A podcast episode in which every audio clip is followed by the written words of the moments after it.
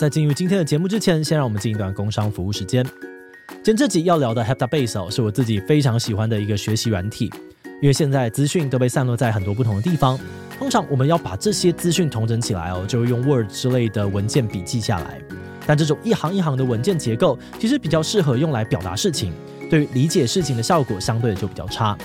那么之所以要做笔记，主要是为了要帮助自己理解或记忆事情。而人在学习或理解的时候，通常更是用树状图的方式来进行的。你学的一个概念会连接到很多其他的概念，那想要看懂这些概念之间的关系，才会真正的理解一件事情。那这就是我觉得 HeptaBase 很棒的地方。HeptaBase 的原理呢，是让白板加上卡片，让你可以把概念之间的关系画出来。虽然看起来很简单哦，可是效果却意外的好。像我们平常呢用来做脑力激荡啊，或是消化资讯、整理资料等等，都觉得效率高很多。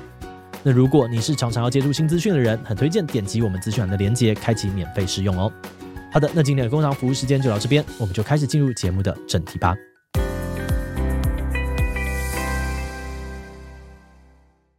因为我玩龙脉长，它是国产的一个叙事型的游戏嘛，我记得我有玩到哭。对，所以如果。你吃完年夜饭，然后进房间那边打电动，玩龙脉长歌，进入那个故事，然后开始哭。人家一打开拿个佛跳墙进来，你妈都傻眼。哎、欸，阿健哎，你来你来闭你还得考嘛？你在考啥？就超级有画面，对，就很哀伤啊。Hello，大家好，我是志奇，新年快乐。今年的年假大家想好了怎么过了吗？那今天主题呢，想要跟大家分享的是电玩游戏。那这个推荐哦，因为让大家可以在过年的时候跟亲友啊一起玩，或者是可以利用难得的长假在家呢好好享受游戏的大作。那这次一样找了去年有一起来跟我们聊聊的好朋友莱斯，嘿哈喽，你好，我是莱斯。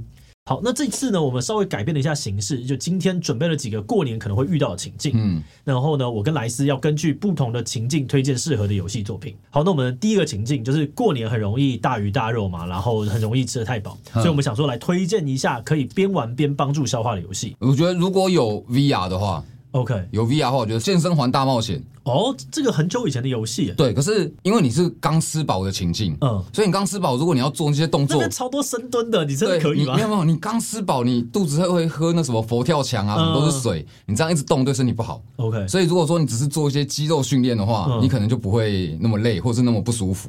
哇，这个很硬诶，就是《健身环大冒险》是一个以张力为核心的一个游戏啦，嗯、它其实是蛮好玩的。如果大家平常没有在运动的话，前面你认真做个第一周、第二周，应该真的都会运动到，但就是有点累，它没有非常多的深蹲。可是我觉得这一题是伪命题。嗯、OK，没有人在过年吃完年夜饭还要在那运动的，怎么可能？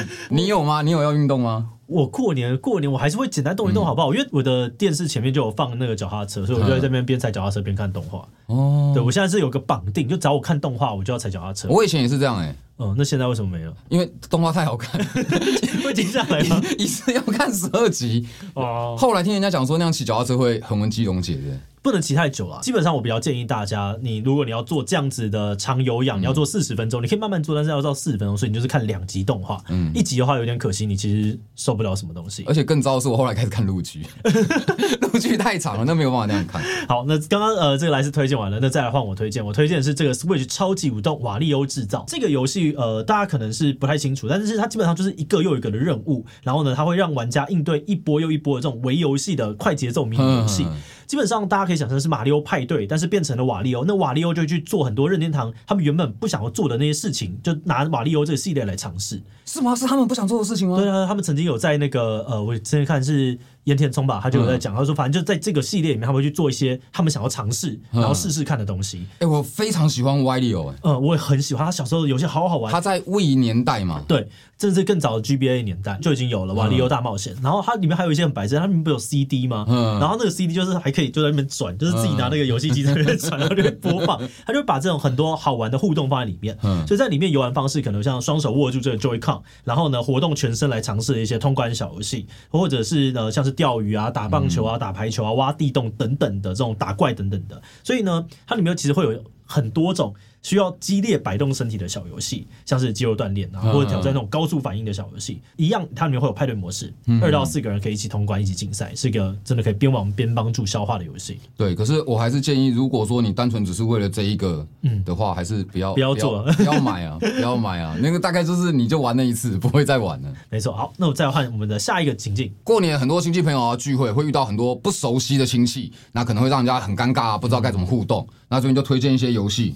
好，讲到这种的话呢，我就直接推荐是《马里奥派对超级巨星》，这个应该就是 Party Game 的王者之一。我觉得，就大家的学习曲线非常的低，然后它基本上就是一个大富翁，大家要想办法在里面得到一些金币，然后呢，金币去购买星星。这过程当中你会有一些陷害，然后每个回合大家前进了几轮之后，就会有一个小游戏。那个小游戏里面可能会有，例如说射飞弹，或者是呃被鬼追，然后各自都很简单，你可以大概在三到五分钟内学会，然后再透过一个一到三分钟就直接把这个游戏结束。嗯，所以因为每次都会有很多不一样的变化，所以是一个很容易大家就开始取笑别人啊，或者是闹，但是也不用担心，如果你落后了，任天堂的游戏最后一定会给你一个逆转的机制，所以会让你玩到最后都是保持开心的。不是啊，我个人不是很推荐跟亲戚一起打。为什么？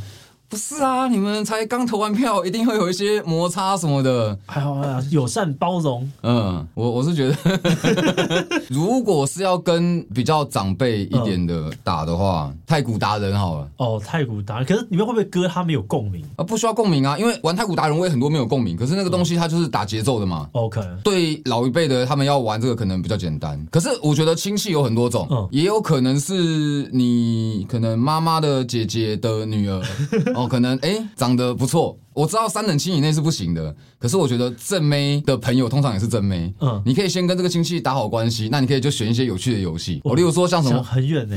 不是，就是拓展你的生活圈嘛。哦哦哦，没错。像 Overcook 这一种，它大家就是很简单，然后可能你家的亲戚什么的也会做菜啊什么。它的几个步骤是，你可能要先切鱼，然后切菜，然后把鱼拿去烤。马上分工。对，它有一个分工的流程，那大家玩起来会不会那么顺利？会很闹。那大家玩起来应该也是会蛮愉快的吧？这个我觉得更适合马上你想要让彼此开始建立那个熟悉感的时候，例如说你可能很少跟这个堂哥堂姐碰面，就是玩一个，大家马上就会开始变熟一点。对，就是年轻一辈的，没错。母胎单身是因为长辈他们啊，他们可能会愿意跟你一起感受，可是他们并不想要拿起那个遥控器来打电动。那所以，如果说你玩这种剧情选择导向的，放在电视上面玩，大家一起玩，然后一起一起做那个选择，然后看一下说，哎，好啊，那丈母娘你都说要选这个，我们就选这个，来看看结果会怎么样。所以这个是一些就是恋爱游戏这样的事情对，再让他们做一些价值观的碰撞。哎，你会怎么选啊？实际上可能会发生什么状况？刚刚这边讲说就是不要，就是不要起争议，然后现在又是一堆争议，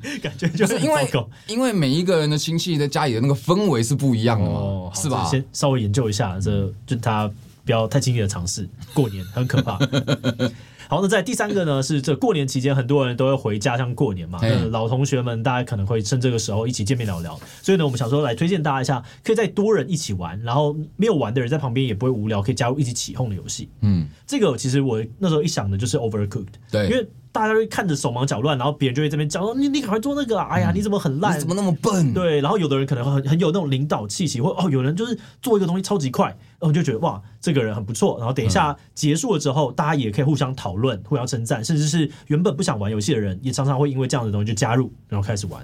对，而且这个游戏它上手很简单，没错。然后又是单场制的，所以你可以这一个人他这一场就先下来休息，马上换一个人补上去，嗯、大家在那边轮流玩的气氛也是会不错。对，那你推荐什么？就有一支游戏，它并不是主机游戏或 PC 游戏，它叫卡库。哦，这个你有玩过吗？有有有，我们在派对上面都会用嘛。对，就是你可以设计很多题目，嗯，然后让大家去抢答。例如说，一个题它可能有四个选项。例如说，四七七七是属于什么样的频道？时事型频道、故事型频道、游戏型频道跟色情型频道。嗯，然后大家就可以选。那如果你选对了，你就会有一定的积分。那如果说你答对的越快，你的分数会越高。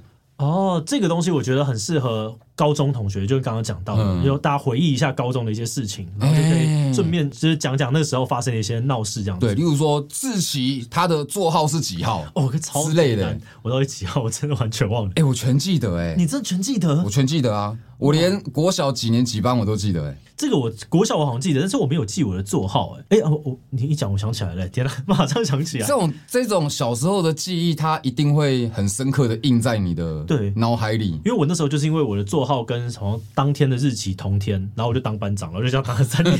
突然想到，好衰，还不会不会蛮好玩的。对啊，没有卫生股长那么衰。对对对，卫生股长永远是最衰的那一个。叫他去扫厕所，辛苦他。那还有嘞，除了这个以外，那我觉得马里欧惊奇吧，最近最新的那个，对，最近不是也有得奖吗？那个。非常非常棒哎！对啊，那还有 Y，你刚刚提到的 Y 里奥，我觉得也很适合，就是一些 Party Game，还有像 Party Animal，我觉得也是很适合。那再来情是，可能有一些人啊，他在过年的时候，哦，其实很不想要跟那些不熟的亲戚朋友 互动，然后想说啊，你吃完年夜饭之后就哎草草的就回房间休息啊，打个电动。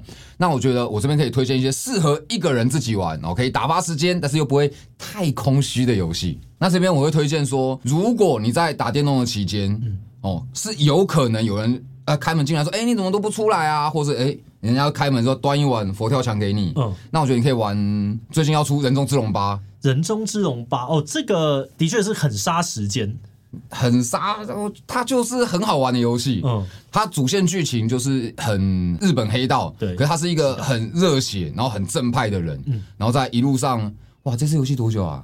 二十年有吗？我我不知道。但我知道蛮久，他的故事很长，然后这一次是一个大终结。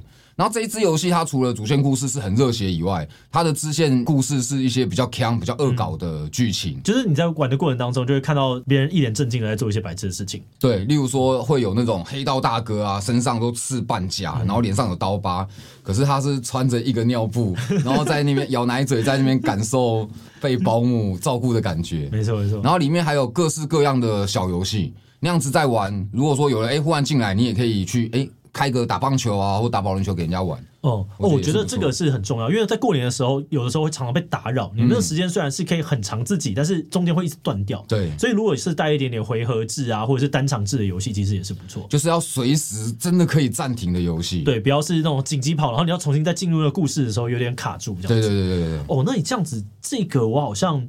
就有一点点选错了哎、欸，我那时候就想说啊，可以玩龙脉长歌。那龙脉长歌就是一个你要很进去，然后之后沉浸在那个故事线里面。我觉得龙脉长歌确实不太好，确实，因为因为我玩龙脉长，它是国产的一个叙事型的游戏嘛。我记得我有玩到哭，对，所以如果。你吃完年夜饭，然后进房间那边打电动，玩龙脉长歌，进入那个故事，然后开始哭。人家一打开拿个佛跳墙进来，你妈都傻眼。哎、欸，阿健哎，你来你来比你还在考嘛？你在考啥？就超级有画面。对，就很哀伤啊。对，那龙脉长歌是一个，我还是很推荐大家可以去玩啦。然后因为 Sigolo 他们最近呢，其实也宣布，就是跟集英社合作，即将推出他们的下一个游戏。这个。应该是最近几年就会推出了，大家也可以先把他们前面的大作都复习一下。我觉得 Sigona 好像每一支游戏都是九十趴到九十五趴以上的评价，对，都很认真，非常厉害的团队。但另外一个我就觉得没有错，就我选了那个战神的 DLC。哦，它真的是 Rogue 吗？我觉得很接近，就可以用那种想。然后反正你就是在那边探索，而且你还是会得到一点东西。如果大家是喜欢战神的，就是你会在那个故事里面还是多探索一些。它不是一个那么单纯，就是哦，我们直接进入一个竞技场啊，然后就一直往下，就它不是这样，还是。别有用心这样子，那我觉得如果你在这一个环境里面，嗯、常常会有人把你叫出去跟什么亲戚人打招呼啊，我会推荐一些 Rogue 游戏。嗯，那如果我觉得 Rogue 有分，因为 Rogue 本身就是一个单场的制度，你结束之后马上就从头开始。那我觉得如果说你想要玩动作的话，有一支游戏叫做《湮灭线》，它是 Rogue 动作。嗯那如果你不是那么想玩动作，或是你觉得，哎、欸，你玩动作也是需要一些手感，要进入状况的话，我觉得一些卡牌制跟回合制的游戏也可以考虑一下。嗯，没错。那在行进五呢，就是今年过年的年假最后一天是情人节，所以我们想说来推荐一下情人节当然适合跟情人一起玩的游戏，有没有什么适合跟情人一起玩的游戏呢？最近啊，强者我朋友。嗯他制作了一个管理员的窥视，这听起来不太妙。他很适合可以跟女朋友一起玩啊？为什么？他就是在讲说，哎，一个男生他毕生的梦想啊，就是到那个女生宿舍里面去当管理员。那因为你知道，女生宿舍大家都有很多需求嘛，嗯，那你必须说，哎，人家如果有需求的时候，你要随传随到，对，你要怎么样办到这件事情？就是在各个地方装上摄影机，这样子他们只要一碰到麻烦之后。你表情怎么回事？我觉得超可怕的，这这整个是要超政治不正确，超级像犯罪。不是啊，这游戏嘛，这就是小黄油。那这一支游戏它也是国产游戏.目前好像也是卖的相当好，出来没几天就压倒性好评。哇，那是蛮厉害。对，而且他前两天有宣布说要出去做，他做的很快。OK，那品质很不错吗？我觉得它品质很不错。它的例会是找到一个台湾的色情漫画家画的，OK，做的蛮细致，而且它不论是立绘，还有它的像素模组都做的相当好。然后内容上也是蛮多变，然后还有另外一个是我最近玩到的，嗯、叫做《不同的冬天》。OK，它是一个解谜叙事游戏。那它的特色是两个人，嗯、你们看到的画面是不一样的，可是会很类似，所以他会一定需要语音沟通。哦，那我觉得就很适合跟女朋友各自回老家了，所以对不同地方，或是你还在暧昧阶段，想要更进一步的话，嗯、那这一支游戏我也。相当推荐，就是你可能跟对方个性没有那么理解，Okay. 因为这次游戏它需要大量的沟通哦。然后我看到的画面跟你看到的画面会不一样，所以如果我要求你要做什么解谜，我会需要大量的跟你沟通，强制开启对话。对，我觉得在这个沟通的过程之中，你很容易就可以判断说这个人适不适合你。而且这个概念其实很有趣诶，嗯、这个概念如果是做成包含了一些兴趣的讨论啊什么的，嗯、或者是一些好笑的，就自然而然就可以加深大家的感情。因为像我上次玩啊，我这边看到的画面就是动物的画面，对、嗯，然后就很。很可爱，嗯，可是另外一边看到的是一个 cyberpunk 的废土世界，OK。然后他因为你需要平台解谜啊，要跳跃要干嘛的？因为我看到的画面跟他看到的画面不一样。然后他游戏有设计，你们必须要两个人互相沟通。然后依照顺序，可能要做一些事情，你们才能够过这一张地图。懂，所以我觉得相当适合。OK，我想的东西是比较单纯，我想的就是这个双人成型，然后这个就是很适合啦，因为它很可爱。我在想说，男生跟女生在传统上面还是比较容易对于这个视觉的风格有不一样的追求。确实，可是双人成型就是一个很大众的，大家都会喜欢那个风格。然后它也没有到那么的难，而且它会有互助的桥段，就嗯，你要去做什么，然后我才可以干嘛，所以一样会有一些沟通。这次游戏去年我们是不是推过啊？有。我就有推。明年你还会找我吗？有可能吧，我们家一样都一直推这个。明年你找我，我也推这一支。不是因为双人成行，我觉得如果你还没有玩过，然后你对游戏是不排斥的，嗯，这支游戏就是目前这个地球上最强的双人合作游戏。好，最后一题，这次过年年假有七天，我们难得有长假，可以自由的运用很多天。那我们就推荐值得在过年年假时间玩的二零二三年必玩星座。我觉得我这边要直接推荐这个入围了二零二三 TGA 的这个游戏大奖最佳年度游戏的作品《超级玛利欧兄弟惊奇》。我觉得《超级玛利欧惊奇》真的是让我很惊艳，嗯，就它。你就觉得说，玛利欧这个东西它已经不能够变出什么样的花样了，但是你在玩的过程当中，你会感受到这个团队很认真的去考究了玛利欧的乐趣在哪边，哪边东西造成了，例如说对于新手的不友善，他玩到中间可能会开始让你疲劳的时候，他这边插入了一些让你继续游玩的动机。从一个游戏工业的角度来看，我就觉得哦。这是一个很厉害，然后又很简单的设计。我鼓励所有曾经马里奥在你生命当中有一点点回忆的人，随便去碰一下。你刚刚的叙述其实放在手游也是可以的，也可以啊，也可以。就是当你玩到好像没有新的东西的时候，他又开放了新的东西给你。对对对，因为这就是创造你的，没有可能那个有的时候会觉得啊，套路感很重，马里奥惊奇都没有，确实、哦、厉害。那另外呢，那不然推荐推荐什么？我后来想一想啊，我觉得如果看这个频道，他可能平常并不是那么常接触游戏，嗯，那他可能会很想要很快的可以获得些什么。OK，那我觉得 Marvel 是 Spider-Man 哦，蜘蛛人二，嗯，它是二零二三年，我觉得甚至不要讲二零二三啊，甚至我觉得它放在目前为止的超级英雄主题的游戏里面，它应该有到个前一二名吧？我觉得绝对有前三，嗯、然后前三的话就可能看大家习惯的打击感啊或不一样，嗯、可是它真的，你看像那时候 PS 一出来的时候，它就是第一波手打游戏，对对对对，那个世界场景非常非常的漂亮。它的建筑啊，什么都做的很细致，而且原本玩了一代，又玩了续作 Miles，、嗯、就是有黑蜘蛛，对黑蜘蛛人。对 Miles，他那时候就觉得，哎，这支游戏差不多就这样了，因为从蜘蛛人一到 Miles 其实没什么进步。嗯、到了二代的时候，他让两个蜘蛛人都同时出现在故事里面，然后他的故事交代的，我觉得也还算很清楚。嗯、再加上里面的笑料跟一些玩的东西，虽然是开放世界，可是它不会让你觉得说玩起来很重复。它就算是同一个类型的支线任务，它也会分不同的游戏方式给你。